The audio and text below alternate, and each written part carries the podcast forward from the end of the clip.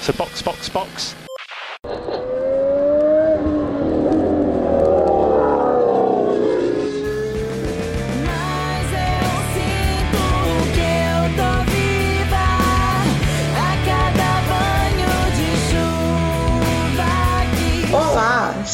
Bem-vindos ao episódio 71 do Box Box Box, o original. Meu nome é Carol Cruz e hoje eu estou aqui com a Juliana Miyahara. E aí, meus tifos decepcionados, meus saudosos de Michael Masi. brincadeira, brincadeira, gente. A gente tá com saudade da bandeira vermelha, que eu não sei pra que que não. Isso, é isso. Mas do Masi ninguém tá com saudade não. A melhor parte é que assim, parece que a gente nunca vai superar Abu Dhabi. Pois é. Porque sempre tem uma corrida que faz a gente voltar pro pesadelo que foi aquela corrida do ano passado. É um real pesadelo. E hoje a gente tá aqui pra comentar essa corrida que encerrou a rodada tripla e que encerrou com um final, acho que mais anticlimático, né, da temporada até o momento, porque eu acho que ninguém quer uma corrida que finaliza sob safety car. A Aninha, menos ainda, que viu isso em euros, porque ela foi acompanhar lá em Monza essa corrida e ela vai, no próximo episódio, com certeza, contar tudo como foi a experiência dela por lá em terras italianas. Mas bora pra pauta que hoje a gente tem até que bastante coisa pra comentar. Pois é, foi um final que ninguém queria. E a gente vai falar bastante sobre isso, eu acho, mais pro final do cast. Mas teve bastante coisa importante, assim, né? Foi um GP até agitado. Exato.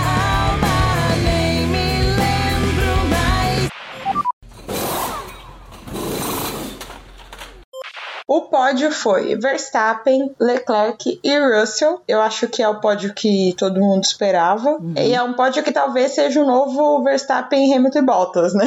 Pois é. Porque a Ferrari tá entregando, mas ainda não tá. Tá desde o começo, né? Lutando pra entregar. O Verstappen tá ali absoluto, tal como a Stephanie. E o Russell fica revezando com o Hamilton aí em quem pega esse P3. O que, que você achou do pódio, Joe? Muito esperado, né? A punição do Verstappen de. A gente também vai falar sobre as diversas punições que a gente teve. Foi o cálculo de grid de largada mais complexo que aconteceu nos últimos tempos. Até a Fórmula 1 demorou pra soltar o grid de largada. Ninguém sabia. Pierre Gasly clamava, por favor, aí alguém me diz em que posição eu vou largar.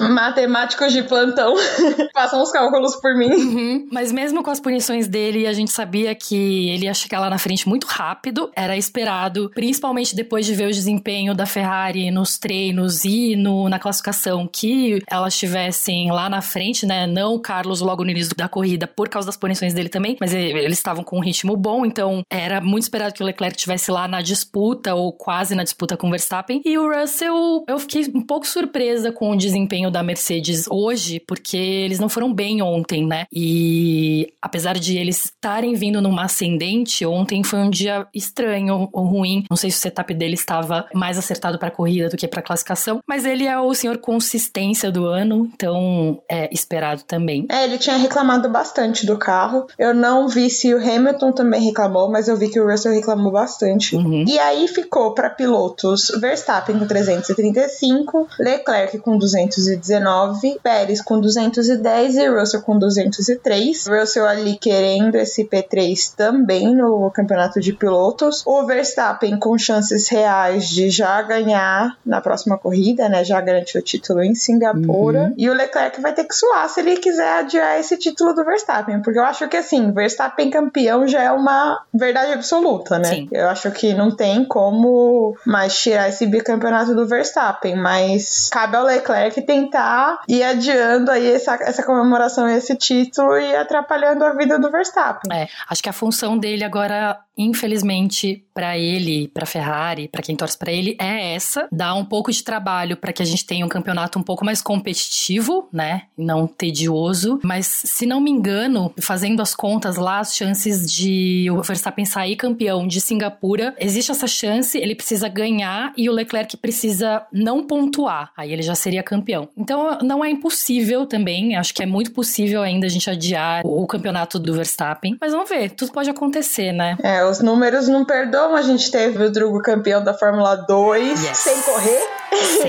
Então a gente sabe que a matemática ela é real, se bem que né, a vantagem do, do Drugo era bem maior. Mas a gente também tem ali no campeonato de construtores a Red Bull líder absoluta, tal como seu piloto, com 545 pontos, a Ferrari com 406 e a Mercedes com 371. A Mercedes está querendo chegar. Eu acho que assim, se a Ferrari não ferrar com nenhum dos dois pilotos, né, não errar na estratégia, a chance dela conseguir manter ali o P2 é grande, mas bobeou a Mercedes vem em cima. É muito engraçado, né? A gente já falou sobre isso algumas vezes, mas esse número gritante, assim, num campeonato que começou com vários abandonos da Red Bull, com a Ferrari muito, com, com uma confiabilidade muito alta, e o que a gente esperava era que fosse muito disputado, e no final tá sendo nada disputado aqui, né? Enfim, na verdade, existe uma disputa grande pelo P2, realmente. Aí, antes da gente começar a falar da corrida propriamente dita, teve, é, como a Ju comentou, esse show de punições. Então, a classificação foi bastante engraçada de ver, porque basicamente só o Leclerc ficou ali e manteve essa posição. Todos os outros foram alterados, né? Porque foram nove pilotos que tomaram punições. A gente teve Tsunoda, Hamilton e Sainz lá pro fim do grid. Magnussen, Bottas e Schumacher tomando 15 posições. O Pérez 10, o Ocon e o Verstappen 5. Então, o Verstappen classifica bem, né? Mas ele larga em sétimo por conta dessa punição. E ele, logo na largada, ganhou quatro posições. Então, foi basicamente como se essa punição que ele tomou não existisse, porque ele tirou quase ela toda já na largada. E assim, é, tem gente que reclama, né, dessas punições e como elas impactam no grid de largada e se questiona até se daria pra fazer isso de um jeito diferente, porque demora muito tempo pra entender como é que vai ser e fazer os cálculos, enfim. É, mas, no final das contas, foi isso que eu acho que deu uma animada no GP, porque eu senti hoje que os carros, pelo menos os carros que estão mais lá na frente, estavam muito equilibrados, eles estavam fazendo tempos muito parecidos, não tinha uma diferença de ritmo muito grande entre eles. E aí tem o problema de trem de DRS em Monza, acho que teria sido muito mais chata se a gente não tivesse tido essas punições todas e ter o que causou a ida pro fim do grid de Hamilton, Sainz e mesmo a mexida um pouco na corrida lá com o Pérez um pouco mais pra trás, né? É, o que eu achei que, assim, pra quem fez bastante diferença, essa punição foi pro Sainz, porque ele correu muito bem, ele fez uma ótima corrida de recuperação, e eu acho que se ele não tivesse largado no fim do grid, ele teria conseguido um pódio e ajudado o Leclerc, talvez até a tirar essa vitória do Max, né? Porque ele quase conseguiu o pódio. Eu imagino que se a corrida não tivesse terminado sob safety car, como ela terminou, ele teria chegado ali no Russell e conseguido o pódio, Uhum. porque ele, ele correu muito bem, muito bem mesmo. Então eu acho que ele sentiu bastante. O Hamilton também fez uma boa corrida de recuperação, mas ali no começo ele ficou bastante atravancado lá no fundão. Teve um momento, eu não lembro em qual volta é, exatamente, mas que o Sainz já tinha ganhado 6, 7 posições e o Hamilton ainda não tinha ganhado nenhuma. Então, ó, pra ele ali, o começo da, da corrida foi bastante atravancado. Eu não sei o que acontece quando o Hamilton larga atrás de uma AlphaTauri, mas ele demora muito pra passar uma AlphaTauri e as McLarens também. Ele sempre demora bastante pra ultrapassar.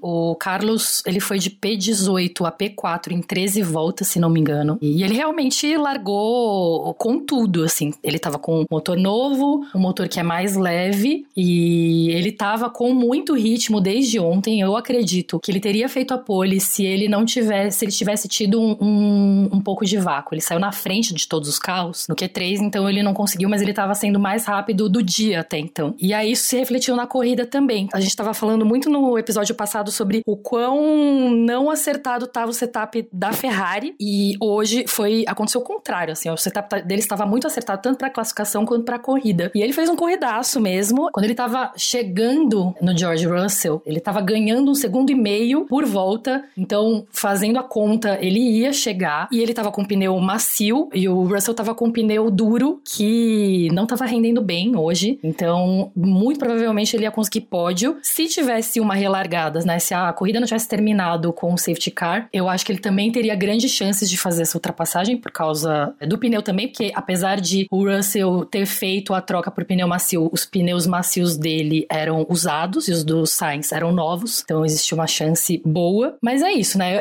Ele realmente falou que eu percebi que ele estava chateado de ter tomado essas punições em casa. Eu não sei se teve uma discordância lá com o time de vamos fazer essa troca antes ou vamos fazer depois. Enfim, foi o que foi. De qualquer maneira, foi uma corrida para ser lembrada, assim, pelo desempenho dele, né? Agora a gente tem que falar daquele assunto que a gente fala em todo episódio, que é tão constante quanto as vitórias do Max Verstappen, que é estratégia da Ferrari. A Ferrari ela tem um abecedário completo de estratégias, porque foi muito engraçado que um pouco antes do Virtual Safety Car causado pelo Vettel, abre o rádio do Leclerc com o engenheiro dele falando que dependendo do que o Max fizesse, eles iam pro plano B ou pro plano C. E aí tem o Virtual Safety Car e eles pulam pro plano E e resolvem parar nesse Virtual Safety Car e ficou a dúvida e o questionamento, considerando que a vitória não veio, se foi uma boa estratégia ou não. Eu, particularmente, acho que as paradas em Safety Car ou Virtual Safety Car são sempre bem-vindas por conta do ganho do tempo, né? Uhum. Só que foi um Virtual Safety Car muito cedo na corrida e a gente sabe que Monza é uma corrida para uma parada só, em geral. Uhum. Então fica aí essa dualidade de se foi um- um- uma boa estratégia ou não. O que fica de lição para mim é que eu seria uma péssima pilota da Ferrari porque eu não ia conseguir decorar esse tanto de estratégia que eles fazem. Sinceramente, eu ia me perder. Eu ia falar assim: ah, tá bom, mas a gente vai pra, pro plano E. Me diz aí qual que é esse plano E mesmo que eu não lembro. Cara, eu pensei exatamente a mesma coisa nesse momento, porque são muitas letras, e aí você precisa pensar que são os seus planos versus os planos dos seus oponentes. E aí você tá a 300 por hora, em Monza, às vezes você tá a 350 por hora e precisa lembrar de tudo. Assim, É muito difícil. Eu pensei exatamente isso hoje. Eu não sei se foi um erro ou se foi um acerto. Obviamente prejudicou, porque ele perdeu a posição. Só que é aquela velha história, né? É muito fácil ser engenheiro de obra pronta. A gente sabe o que aconteceu, mas eles estavam contando com outras coisas e assim, também se não parassem e os outros parassem, também seria considerado um erro. Então, acho que tem algumas coisas que são apostas. Eu não acho que foi um erro, eu acho que foi uma aposta errada, o que é diferente. É diferente do que eles têm feito ultimamente. Então, já é um ganho. Realmente, eu acho que assim, a Ferrari, essa corrida, ela provavelmente foi uma das melhores performances dela como equipe, digamos assim, porque foram pitches bons, Uhum. não vi grandes erros. É claro, se não trouxe a vitória, foi uma parada desnecessária, mas é como você falou. Se não tivessem parado e também não tivesse dado certo, ou se não tivessem parado e o Max tivesse parado e o resultado também não viesse, também seria considerado um, um erro. Então fica aí um. Errei tentando acertar, talvez, sabe? Eu acho só que deviam ter pesado um pouco mais na mão é, em relação à decisão que tomaram de parar ou não, do momento em que isso aconteceu, porque foi na 13 terceira volta e os pneus é, macios estavam para ser, pa- para serem trocados a partir da 18ª. Então tava muito cedo para você parar. Eu acho que eles deviam ter pesado um pouco mais esse ponto, sabe? Não só a economia ali dos segundos que o Virtual Safety Car causa, até porque foi um Virtual Safety Car muito rápido, porque logo depois que o Leclerc parou, foi dada a bandeira verde de novo. Então, assim, não foi a melhor estratégia, mas eu, eu, assim como você também não considera um erro da Ferrari, não. Eu acho que foi só isso mesmo, uma aposta errada e que ali não tá nem perto das piores apostas erradas da Ferrari nessa temporada. É. Falando em pit, na saída do Gasly do pit, ele e o Ricardo tomaram um passadão do Hamilton, que foi lindo de ver, que inclusive foi comentado pelo Max Verstappen Uhum. ali na salinha é, antes do pódio. Então, assim, é muito legal a gente ver é, essas ultrapassagens, porque elas te acordam, assim, pra corrida, sabe? E ainda mais quando ela tá vindo num momento monótono, porque a corrida foi muito boa, mas ela teve aí esses picos de não tem nada acontecendo aqui, sabe? Em determinados momentos ela dá aquela acalmada. Então é muito legal ver os passadões. E eu, particularmente, como fã do Hamilton, sinto falta disso. Já que não tem acontecido muito nessa temporada, não é mesmo? É, e mesmo quando ele tava dominante, a gente também sentia falta disso, porque tinha muitas corridas onde ele tava muito na frente, e aí a gente também não via oportunidade de ultrapassagens como essa. Então é legal que ele esteja de volta na disputa, mas também prefiro que não volte a ser dominante como era antes. Eu gosto da disputa e eu adoro a, a salinha pré-pódio, cool-down room, porque é isso, assim, é, é muito genuíno tudo que eles falam lá. E é a primeira vez que eles estão vendo algumas coisas. Então o Max comenta e aí o Russell é, também, né, ele responde sim, sim. Foi lindo, realmente. é muito bom. Ele é muito britânico, né? Não, não é muito de transparecer emoções. É. E o que eu adoro em Monza, eu particularmente fico um pouco chateada, obviamente, quando é com o meu piloto queridinho, mas eu adoro essa maldição que está se criando em Monza, que é o vencedor de uma corrida abandona no ano seguinte. Leclerc venceu em 2019, abandona em 2020. Gasly vence em 2020, abandona em 2021. E o Daniel, que venceu ano passado, abandonou essa corrida. Isso significa que o Max vai abandonar ano que vem ou ele vai quebrar a maldição de Monza? O que, que você acha? Bom, eu espero que ele abandone no ano que vem.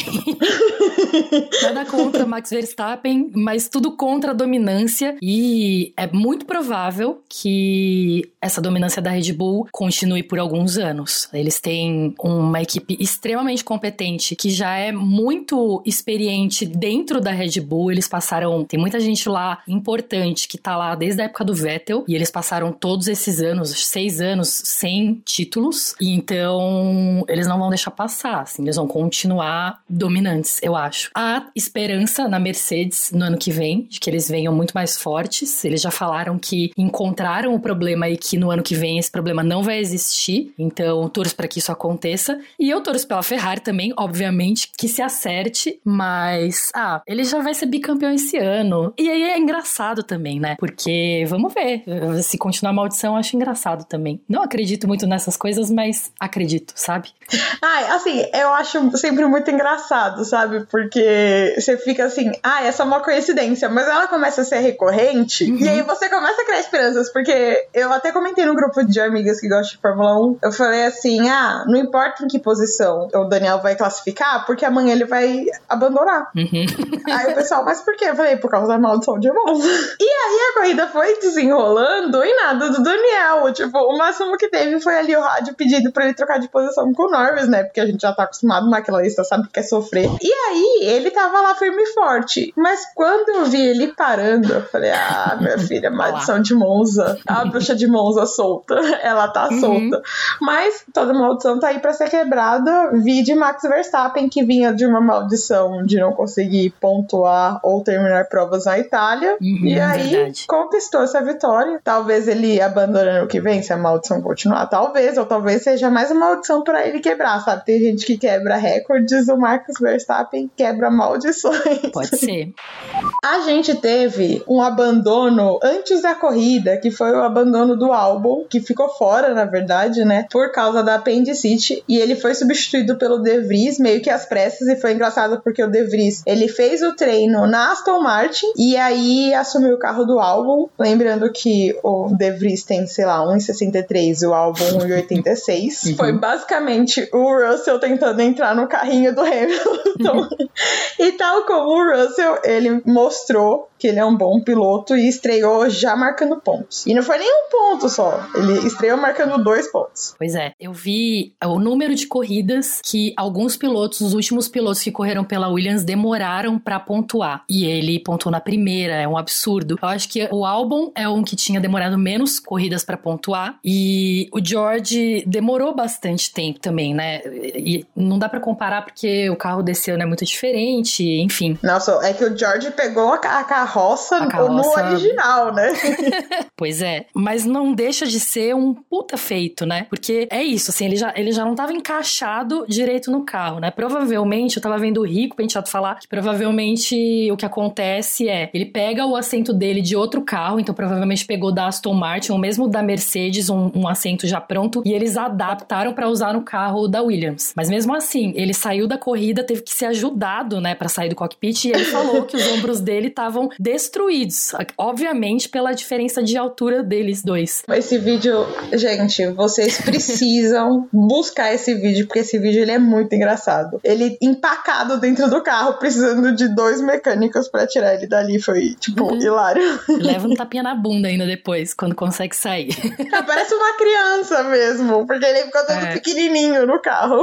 Uhum. Pois é, então você imagina que primeira corrida num carro de Fórmula 1, ele falou em Monza, né? Que é assim. O templo da velocidade. É, é um circuito que eu acho que assusta um pouco. Assim, apesar de não ser muito é, exigente no sentido de não ter muito downforce, então eu acho que causa menos impacto no corpo do piloto, que não tá acostumado, mas ainda assim é um pouco assustador, assim. E aí todos aqueles tifose, a pressão, né, psicológica. Ele falou na entrevista pós-corrida que ele nem dormiu, então ele foi virado correr, porque ele não conseguiu dormir de tanta ansiedade, que ele só começou a ficar empolgado um pouco antes da corrida, assim. Ainda bem, né? Porque conseguiu aproveitar um pouco essa alegria, assim. Enfim, demorou muito, mas veio, né? Eu tô cantando uma bola de. Eu gosto de fazer umas apostas meio sem nexo, assim. Eu falo que eu sou uma pessoa muito descrente, mas eu não sei por que em esportes, especialmente na Fórmula 1, eu acredito em várias coisas. Tanto é que, cara, acho legal essa coisa da maldição. Hoje eu tava andando na rua antes da corrida e aí eu passei em frente a um prédio de número 55 e muito coincidentemente ou não, tinha uma carta de baralho na calçada virada. Eu desvirei pra ver que carta era e era três de copas. Eu falei, hum, isso significa pódio pra Carlos Sainz? Talvez. Ou será que isso significa vitória para Daniel Ricciardo? Não sei. No final não aconteceu nenhuma dessas coisas, mas achei engraçado de qualquer forma, porque ele quase conseguiu o pódio, Carlos. E aí, em março desse ano, eu cantei a bola de De Vries na Williams no ano que vem, quando a Williams anunciou que não precisava mais da grana. Eu nem se eu já comentei isso no podcast, mas quando a Williams falou que não, não dependia mais do dinheiro do Latifi, e aí o Latifi vem tendo um desempenho ruim, como sempre, né? Mas já é o quarto ano dele, e aí ele tinha a comparação com o Russell, agora ele tá tendo a comparação com o álbum, e aí agora ele teve a comparação com o De Vries. E eu achei que ele poderia ser um candidato para ocupar essa vaga, porque ele tava muito presente na garagem da Mercedes, aparecendo muito na transmissão. E isso estava acontecendo com o álbum no ano passado. Inclusive, eu falei, "Ah, acho que o álbum vai para Williams quando abriu essa vaga, quando confirmou que o Russell ia para Mercedes, porque ele tava lá muito no paddock, participando muito de tudo, e ele nunca teve essa chance, né? Ele foi campeão na F2 e não teve essa chance. E aí eu achava que se encaixava bem no time, assim, sei lá por quê. E também pelo fato de a Williams ser uma equipe cliente da Mercedes e ele ser apadrinhado pelo Toto, enfim, achava que era um caminho possível. E eu acho que agora é mais possível ainda, assim, foi um mega desempenho, me surpreendeu todo mundo, né? Não, e eu acho engraçado que, assim, foi acho que o primeiro déjà vu que eu tive nessa corrida, porque foi o Nick De Vries assumindo o lugar do piloto titular que estava fora por motivo de saúde, então me lembro do Russell, né, assumindo o lugar do Hamilton quando o Hamilton teve Covid. Uhum. E aí foi um piloto de fora, no caso, o Russell estava na categoria, né, mas um piloto de fora que estava sendo cotado para aquele assento, Uhum. Assumindo e dando um pau no, no companheiro, né? Porque o Russell, quando é, largou bem, embora a Mercedes né, tenha feito cagada com os pneus dele e tudo mais, ele não tenha conquistado a posição que ele merecia pelo desempenho dele, ele também mostrou que ele era melhor que o Bottas. Sim. Que era o cara que tava né, tentando segurar o assento, e o De Vries mostrou que ele é melhor que o Latifi, assim. Uhum. E aí foi meu primeiro déjà vu. E o meu segundo déjà vu foi um safety car no final de uma corrida. Uhum. E assim, embora esteja todo mundo volta a Masi e os Red Bullers falando, ah, mas não foi isso que vocês queriam ano passado, e tá briga generalizada na internet, eu acho que todo mundo concorda que o final de uma corrida sobre safety car é horrível, é péssimo, é triste, só que ali era o que se tinha pra fazer, né? Como não deram a bandeira vermelha e eu tô num time a favor de a tantas voltas do final da corrida, qualquer batida, qualquer coisinha que peça um safety car, um virtual safety car, vai virar bandeira vermelha, sabe? Uhum. Porque eu acho que você tem que parar a corrida, resolver o que tem pra resolver na pista e voltar a corrida. Por quê? Ficar ali no delta não é legal, ninguém pode ultrapassar ninguém, só que a gente tem que lembrar que agora, quando tem safety car, tem que ter uma volta completa pra quem tá ali é, de retardatário ultrapassar aí pro final do grid. E você tava ali a pouquíssimas voltas. O carro do Ricardo demorou horrores pra ser retirado. Eu acho que se tivesse um jumento, tirava o carro ali mais rápido. E ficou desse jeito, sabe? O Leclerc ali, tipo, que droga. É. Max, pelo amor de Deus, dá um no power, sei lá, dá uma de George Russell e bate atrás do safety car, sabe? Porque não tem o que fazer. Simplesmente não tem o que fazer. Se pra gente é horrível, pra eles é horrível ao quadrado, né? Imagina que o Leclerc poderia ter disputado lá no final da corrida, poderia ter ganhado em casa, no lugar mais importante pra Ferrari. O Sainz também poderia ter disputado o terceiro lugar e ter feito pódio e simplesmente não. né? É, e tem até um rádio do Leclerc falando, mas a pista tá limpa, por que, que não retoma? Como assim a gente vai terminar em safety car? Ele revoltadíssimo. and we will finish the race behind the safety car. Come on. It's clear, come on. So this is the last lap, okay? At the end of the lap, the safety car will come in to the pits and we cannot overtake till the cross. Yeah, it's a joke. It's a joke. It's a big joke. The, the track was cleared. Come on. Come on. We are in 1. What a... Anyway. That's it, I guess. Pois é, e eu realmente acho que eles fizeram isso pra colocar um fim na discussão Abu Dhabi. E na verdade só reacendeu essa discussão, né? Eu, eu acho que, como o Toto falou, eu acho que o Hamilton também falou, ano passado as regras não foram seguidas. E não foram seguidas pra ter uma final empolgante. Só que o Michael Masi não deixou os carros se anlape- anlapearem, o que fez diferença. E é isso, assim, dá a bandeira vermelha. Já viu que vai demorar? Dá a bandeira vermelha. Acho que poderia até colocar, ter colocado lá um virtual safety car quando eles achavam que iam tirar rápido o carro, porque ele tava perto lá da agulha. Só que eu acho que eles não estavam conseguindo colocar em ponto morto pra levar o carro sem precisar de trator. E aí demorou. E assim, gente, trator lá num lugar que tá praticamente dentro da pista, com um monte de carro passando, é mais um motivo pra mim. Se terminou a corrida com safety car por causa de segurança, pra mim era mais motivo ainda pra ter dado bandeira vermelha pra não ter carro correndo lá de trator. A gente já viu o que aconteceu no passado com trator na pista tirando carro e ia resolver todos os problemas assim. Não, e o, o bom da, da bandeira vermelha, assim, pra mim, bandeira vermelha é quase melhor que safety car, sabe? Pra mim, qualquer coisa virava bandeira vermelha. E isso eu gost- era uma característica que eu gostava muito no Mazi. O Mazi não eco- nunca, tirando a Abu Dhabi, ele nunca economizava bandeira vermelha. E o bom da bandeira vermelha é que você dá oportunidade pra todo mundo que quer trocar pneu, trocar pneu, sabe? Uhum. Então, ali a relargada seria realmente uma relargada que ninguém poderia reclamar, porque quem trocou, trocou, quem não trocou, não trocou porque não quis, sabe? É uma troca ainda mais estratégica do que a troca feita sob safety car. Eu tenho algumas dúvidas em relação a essas trocas que eles podem fazer com bandeira vermelha, porque também pode acabar prejudicando pilotos e equipes que já fizeram sua parada. Então depende muito de como tá a configuração de tudo, né? Hoje não faria diferença, mas assim, se tivessem dado bandeira amarela depois que o Max tivesse passado, ele ia demorar mais pra poder fazer a parada dele. Enfim, então se tivesse dado bandeira vermelha, pronto, já resolve esse problema. Trocar pneu durante a parada, eu não sei, mas acho que hoje é isso, assim, são decisões que precisam ser tomadas muito rápido e hoje daria pra fazer isso, sim. E a gente ainda tinha a questão da segurança. Eu não sei se tá na regra que bandeira vermelha só pode em algumas circunstâncias. Pra mim, trator é uma circunstância, mas enfim. Mas se não tá, se não tá claro lá, se é uma decisão do diretor de corrida mesmo, é uma coisa que eles precisam pensar muito rápido e fazer. Acho que o medo era realmente fazer uma coisa parecida com Abu Dhabi, mas a solução seria essa. E a gente teria uma relargada. Por exemplo, a gente teve Azerbaijão, né? Baku. Foi em ano retrasado que teve uma relargada muito emocionante. Eles fizeram uma volta só depois da bandeira vermelha. Foi um- uma situação diferente porque o carro estava parado no meio da pista, com o pneu fura, estourado, explodido do, do Verstappen, mas enfim, seria teria sido emocionante e poderia ter tido um resultado bem diferente do que a gente teve.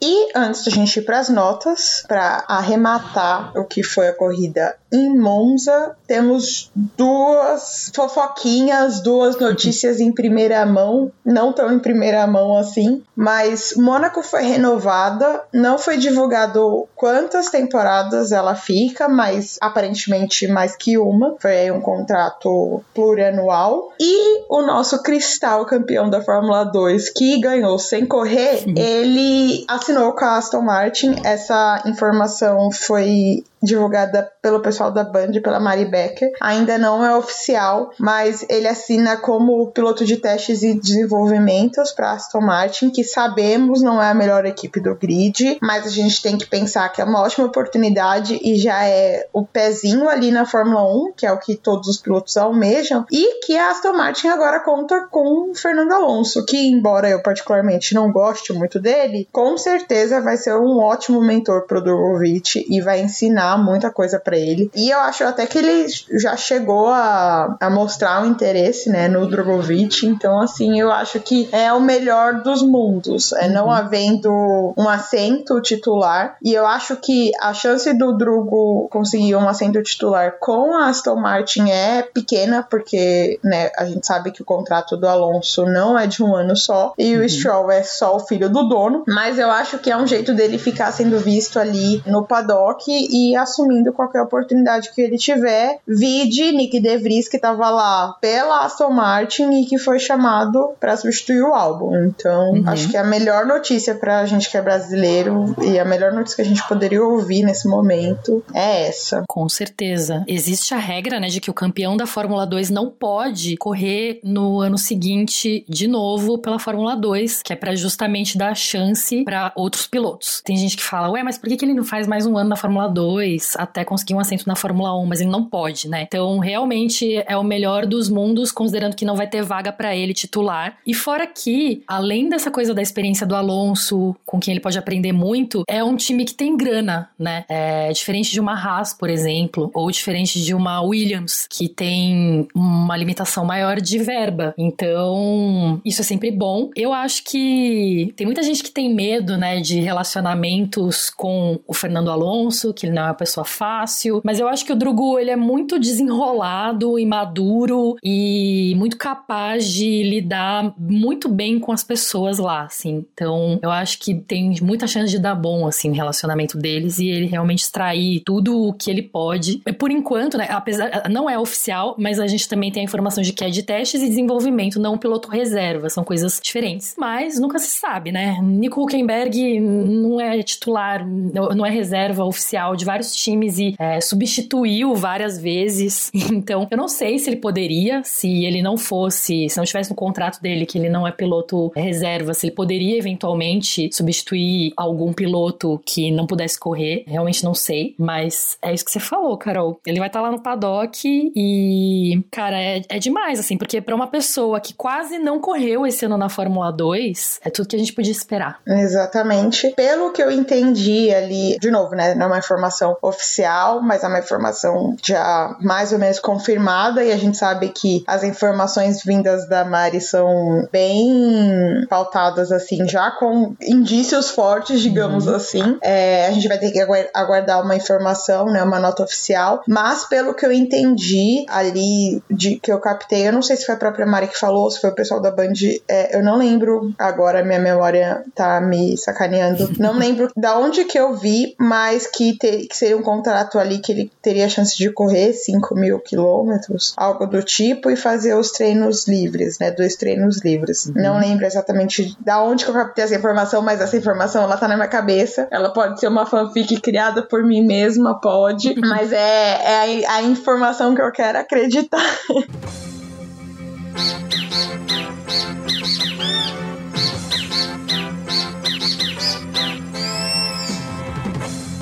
Oi galera, Aninha aqui falando diretamente de Milão. A corrida foi frustrante para os ferraristas, mas muito boa né, de assistir. Eu tava na Lesmo, então eu vi o Sebastian parar bem na minha frente, tirei várias fotos, fiz videozinho. É, ele saiu do carro tão abatido, tadinho, passou falando com a gente, é a última corrida dele em Monza, né? Então ele ficou chateado, mas a torcida gritou o nome dele, os tifosi têm muito, muito apreço por ele, tem muito carinho por ele. Por incrível que, que pareça, né? Com, com o modo que a Ferrari tratou, era de se pensar que era diferente, mas no final acho que a Ferrari até acabou fazendo certo por ele. Em relação ao GP em si, eu não tenho nem como, muito como dizer muita coisa, porque não tem muito como acompanhar. A internet estava muito ruim, eu não tinha live time, não tinha nada. Tava com telão, mas o telão era longe, então eu não conseguia ver as posições. Mas o que eu vi de olho nu, que a gente se percebe de olho nu, é que a Red Bull tava com um uma velocidade assim incrível. O Leclerc estava muito bem antes de parar no VSC. Talvez a Ferrari não devesse ter parado. Entendo que foi um risco. Acho que dos riscos que a Ferrari tomou até hoje foi o menor. Acho que foi um risco que valia a pena. Se ele tivesse conseguido sair do box antes do VSC acabar, teria sido um, praticamente uma parada de graça, porque ele ia estar com pneus novos e ele estava virando muito bem. Então o ritmo da Ferrari estava bom. Mas o da Red Bull estava melhor e deu esse azar do, do safety car, desse risco não, não funcionar. Dessa vez eu até não entro muito em erro de estratégia. Eu acho que foi um risco calculado e não funcionou. Em relação ao último pit stop, o que eu achei que não fosse acontecer, porque o safety car estava na, na pista e o lugar onde o Danny Rick parou era bem complicado, mas acredito que a Ferrari acreditou, como todas as outras, que fosse ter pelo menos mais uma voltinha e aí o Leclerc ia conseguir ultrapassar, ou tentar pelo menos, né? Porque a Red Bull estava muito bem, mas foi aquela esse anticlímax do final. Acho que tinha que terminar do jeito que terminou, não tinha que ter corrido para dar uma volta tipo nível Abu Dhabi. O que poderia ter salvado é não terem errado, né, a, a liberar o carro, o safety car, é, na frente do piloto errado, né? Isso teria ajudado bastante, porque eles perderam uma volta nisso aí. É, achamos, a gente olhou assim, ué, o que, que o safety car tá fazendo na frente do George? Ninguém entendeu nada, a gente achou que o Verstappen tinha parado, enfim, e depois mudou tudo, o safety car voltou, passou o pelotão todo de novo, passou sozinho de novo, não entendeu nada. A gente achou que, que eles tinham liberado pros retardatários passarem, no final não foi isso, foi o erro mesmo. Foi uma cagadinha da FIA que não sei se alterou o resultado, acho que não, acho que teria terminado dessa forma, mas não sei se o Leclerc passaria, mas tirou uma chance, né, da, da Ferrari tentar recuperar depois do azar ali do, do VSC, mas sem teorias da conspiração, gente, por favor. A FIA tem demorado muito para liberar o safety car, para decidir o que fazer, se é, se é virtual, se é safety car, se é bandeira vermelha, enfim. Acredito que hoje era caso de bandeira vermelha, tinha um trator na pista se movendo e os carros passando do lado. O De Vries, tem um vídeo do De Vries que ele dá uma freada porque o. Não lembro quem estava na frente dele. Acho que. Não sei se era o Tsunoda ou o Gasly, acho que era uma Fatauri. Deu uma freada e ele teve que dar uma desviada, frear mais forte dar uma desviada. E trator na frente dele, cara. E aí tu tem o De Vries que nunca tinha corrido de Fórmula 1. Qual o risco de ele fazer uma besteira ali? Era grande, não por ele ser ruim, mas porque era a primeira vez dele correndo de Fórmula 1. É, e, e era um risco desnecessário, era só ter dado a bandeira vermelha. Tinha um trator na pista, as pessoas parecem que não aprendem. Júlio Bianco não está aí para nos provar e para deixar lições deixou a lição do halo, o halo funciona, mas parece que não deixou a lição do trator. É, não tem necessidade de manter os carros na pista com o trator na pista. Os caras estão no safety car, mas eles não estão andando a 40 por hora, eles estão andando a 120, 130, 150, 200. O safety car ainda é bem rápido. Então, a bandeira vermelha, a FIA errou nisso. Novamente, não acredito que a mudança de resultado seria grande. É, Talvez o Sainz conseguisse um pódio, estava vindo bem, veio descendo o pelotão muito bonito. Mas fora isso, talvez o Leclerc tivesse alguma chance, talvez, mas assim, isso é muita suposição. Não é aquela coisa que, que a gente já teve em outras corridas de que alguma coisa aconteceu que tirou uma vitória que parecia realmente certa dele. Não, dessa vez não teve nada disso. Foi realmente, era uma chance que ele ia ter que acabou sendo roubado. O Russell correu muito bem também. A gente viu o Russell tentando chegar próximo do, do Verstappen e do Leclerc em algum momento, em outros momentos, né? Ele começou a perder no final, mas ele estava muito, muito bem, estava muito consistente. Passava pela gente tão rápido que às vezes a gente tinha dificuldade de saber quem era que estava passando. Não consegui entender a corrida do Lewis. É, depois eu vou ver a corrida de novo pra entender o que aconteceu com o Lewis. Parece que ele ficou preso num trem de DRS por um tempo, né, e tal. E o Pérez, né? Tadinho do Pérez. Eu não sei o que, que ele vai fazer da vida dele, não. Não sei se ele fica mais muito tempo na Fórmula 1 nessa posição que ele tá, não.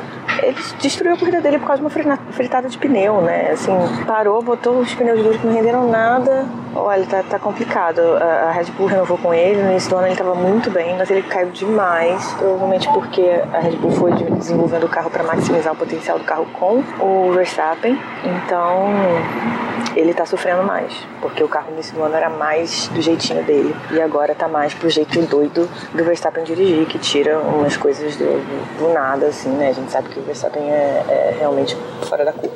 É isso. Daqui de Milão é isso. Depois a gente vai falar sobre a estrutura de Monza. Aí, aí vai pegar fogo, porque olha os perrengues que eu passei. Interlagos, dá de mil. Tchau, galera. Box, box, box. Bom, então vamos para as notas. Ju, a gente faz por ordem alfabética, né? Mas eu vou deixar você começar porque talvez eu queira ser um pouco influenciada.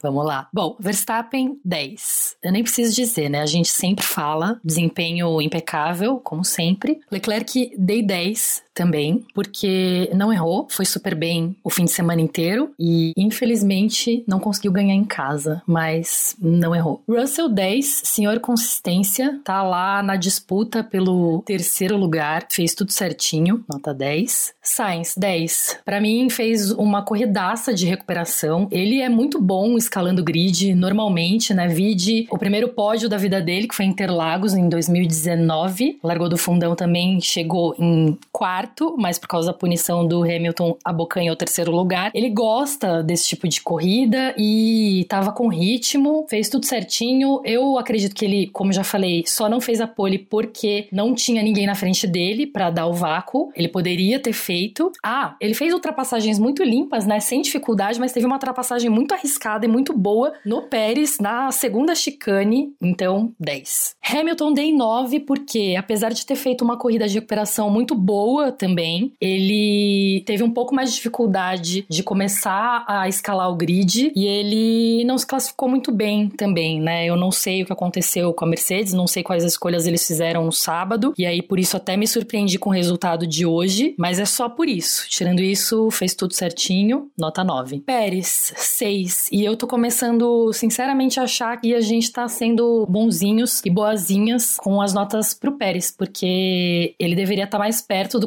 companheiro de equipe dele. E apesar das punições, o Verstappen se recuperou e ele, tudo bem, ele caiu mais posições com as punições. Mas enfim, deveria estar melhor, então nota 6. Norris, nota 6 também. Eu acho que ele esteve o ano todo na frente do Ricardo e hoje o Ricardo fez uma corrida muito melhor que ele. Ele não largou bem, eu não sei o que aconteceu, mas deu anti-stall e ele foi ultrapassado lá na largada. Enfim, nota 6. Gasly, nota 9. Ele finalmente teve uma boa corrida esse ano. A gente sabe que ele tá tendo uma temporada ruim, que o carro tá muito ruim, mas enfim, pontuou, nota 9. De Vries, que foi o piloto do dia escolhido, nota 10. Eu acho que o Sainz foi o piloto do dia, mas acho que o De Vries tá lá junto, ou é só eu sendo parcial porque torço pro Sainz. É o que a gente já falou, né? Ele pulou no susto dentro do carro que não era feito para ele e ficou na frente do companheiro de equipe, fez uma corrida excelente. No final até foi chamado pelos comissários por pilotar erraticamente, né? Ele travou as rodas lá perto do local onde o Ricardo tinha parado o carro, mas enfim, uma pista como Monza causa algumas intercorrências como essa e aí no final não aconteceu nada, nota 10 pra, de- pra ele. E o Joe pontuou de novo, ficou na frente do Bottas e pontuou em casa, né? Porque é a casa do time, então nota 9.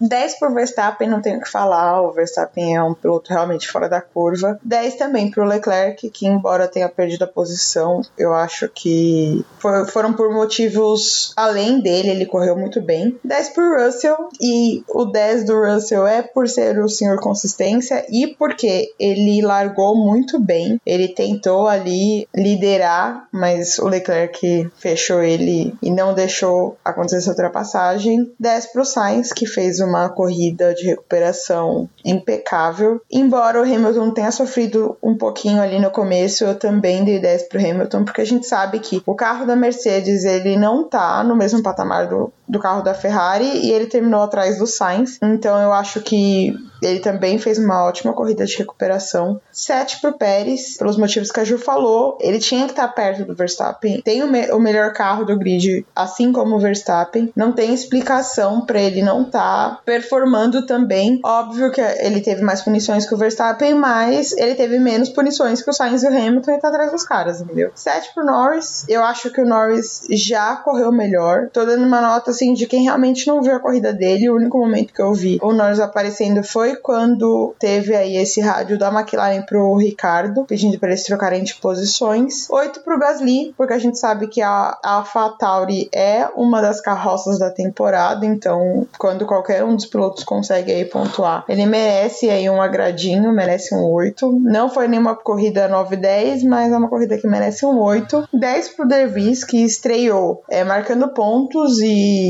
fez uma corrida legal. Ele mostrou que ele pode sim ser um, um grande piloto e eu acho que se a Williams não chamar ele para a próxima temporada, né, não trocar o Latifi por ele, vai ser um erro tremendo. E pro Joe 8, não vi ele correr, mas eu acho que ficou na frente do companheiro e que ele tá muito bem assim, é, para um primeiro ano. Here comes a new challenger! Oi, gente, Aninha Ramos aqui. Agora vamos para as minhas notas vistas de dentro da pista, pra gente fazer uma comparação de, de como fica a vista do fã, de quem tá assistindo de casa, com todos os dados e todas as narrações, e de quem tá simplesmente na pista e não tem tanta informação assim. Então vamos lá. Em primeiro lugar, Max Verstappen, nota 10, não tenho o que dizer, o, o- não aguento mais dizer, não tenho o que dizer pro Max, né? Todo mundo sabe que ele tá voando e o ritmo dele foi sensacional. Em segundo lugar, Charles Leclerc, também nota 10, acho que a Ferrari tentou arriscar um negocinho diferente ali com, a, com o safety car, com o virtual safety car e não funcionou, mas quando ele saiu dos boxes ele parecia estar muito, muito rápido. Ele abriu distância pro Sainz, ele colou no George, mas realmente a diferença com o ritmo da Red Bull ainda estava muito grande. Em terceiro lugar, George Russell, nota 9, foi bem, acho que foi o que a Mercedes podia entregar, mas deu uma diminuída de ritmo no final, não sei se aconteceu algum problema, eu ainda não consegui acompanhar, ver a corrida de fato é, inteira pra ver exatamente o que, que aconteceu, mas deu uma caída, o, o Sainz estava chegando nele no final da corrida, se não fosse a-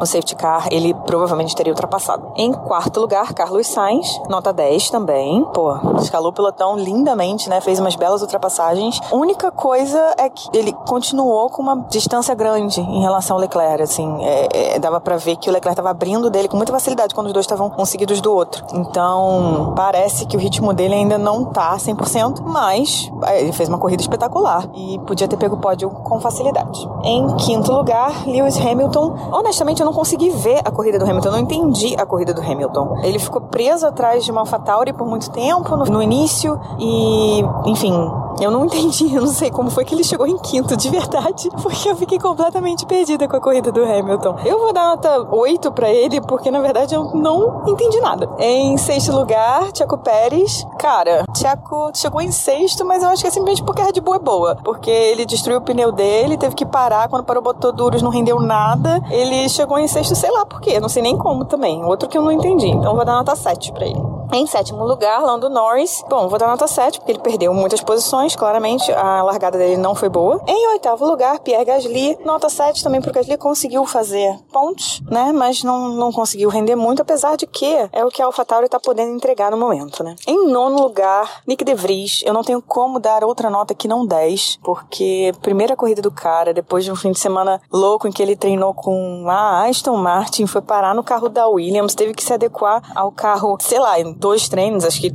Ele fez o FP3 e o quali, eu acho. Nem lembro agora se ele fez o FP3, acho que foi no sábado ele fez o FP3 e fez o quali. E aí foi correr, então, cara, sensacional ele fazer pontos na primeira corrida dele de Fórmula 1 com a Williams. E péssimo pro Latifi. E em décimo lugar, Joe nota 8. Acho que foi bem, chegou nos pontos com a Alfa Romeo que tava vem capengando aí, né? E eu vou dar uma menção desonrosa pro Latifi, né? Assim, P15, tomou volta, perdeu na classificação pro cara que entrou agora e, cara, não tem mais, não tem mais o que dizer, não tem como justificar Latifi continuar na Fórmula 1, realmente. Eu espero que a Williams ou chame o De Vries, ou, sei lá, nem que traga o Sargent, né, que é júnior deles, mas não tem mais como justificar o Latifi na, na Fórmula 1. Então é isso, essas são as minhas notas vistas de dentro da pista, né, e é uma coisa completamente diferente, eu acho, e eu quero ver depois, porque eu ainda não ouvi, qual foi a, a diferença entre as notas do pessoal do cast que assistiu de casa e da minha, tá bom? Um beijão, galera. A minha menção é uma menção desonrosa, não sei se a Ju vai concordar, mas observando ali os outros pilotos, eu não vi ninguém que merecia uma menção honrosa, e eu acho que a menção desonrosa ela vai com gosto pro Latifi, que além de tomar um pau do companheiro de equipe, que é o álbum, tomou o pau do estreante e conseguiu o mesmo feito do Mazepin, que é ficar em 21 primeiro num campeonato de 20 pilotos. Bom, eu vou fazer uma menção honrosa para Daniel Ricardo, que fez uma boa corrida, ficou na frente de Lando Norris. E eu não me lembro da última vez que ele fez isso. Muito pelo contrário, ele vem ficando bem atrás normalmente. Eu acho que ele se dá bem em Monza, ele gosta da pista, ele é a pista para ele. Ele só não conseguiu porque o motor deu problema, no final ele teve que abandonar. Mas enfim, né? Eu, eu, eu vou fazer essa menção porque ele tá desempregado e teve um. Os últimos anos foram horríveis. Enfim, tá desmoralizado e eu acho que ele merece porque foi muito bem hoje. Então, menção rosa, Daniel Ricardo.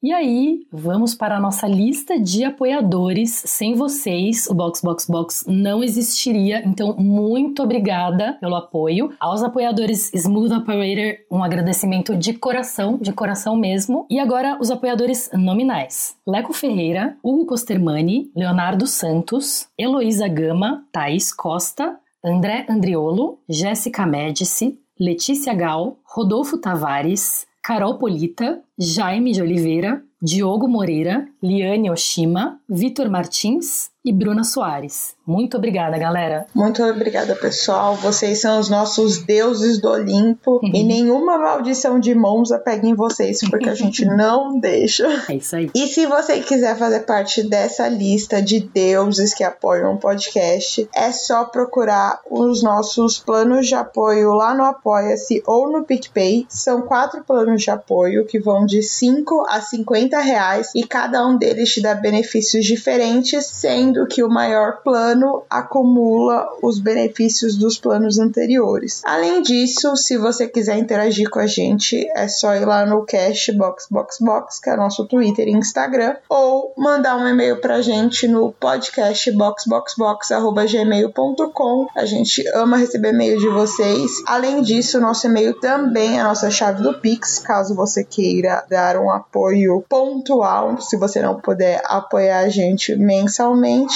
E também não esqueça de nos avaliar aqui no Spotify com cinco estrelas e divulgar em todas as redes sociais de vocês, porque quanto mais ouvinte, melhor. E é isso. Então, a gente vai ter aí uma parada de três semanas até Singapura. Box, box, box. Box, box, box. Great job, Nick. Fantastic. You're so much deserving. Thank you, Jost. Thank you. Much appreciated. Fuck. My shoulders are dead. Dead. Uh, I'm struggling to even. Can, can someone help me or am I alone in park for me? I can literally not even lift my arms anymore. Well, confirm. Well, confirm. I'm parked, I'm okay. I'll uh, try to get out. Oh, fuck. As well. Okay. Yeah, definitely. Thank you.